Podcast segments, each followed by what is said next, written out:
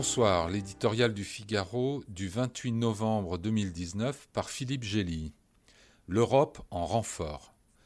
Il n'est pas nécessaire de faire un grand effort d'imagination pour se figurer à quoi ressemblerait la région du Sahel sans l'engagement militaire de la France.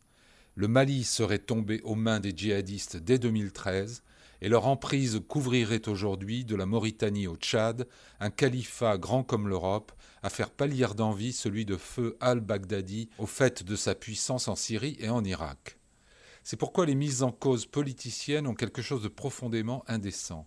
La mort accidentelle de 13 militaires français en opération constitue une tragédie humaine, pas un fiasco stratégique imposant d'envisager des voies de sortie.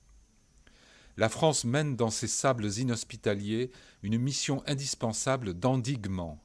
Par définition, cette mission ne saurait accoucher d'une victoire militaire totale sans réconciliation politique et lassitude des combattants.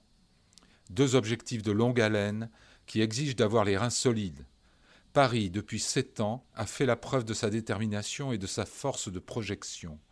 Ces 4500 hommes sont à eux seuls le fer de lance de l'engagement international. Ni les 13 000 casques bleus onusiens, cantonnés à un maintien de la paix à haut risque, ni encore moins les 620 Européens affectés à des tâches de conseil et de formation ne sont en mesure de mener le combat à sa place.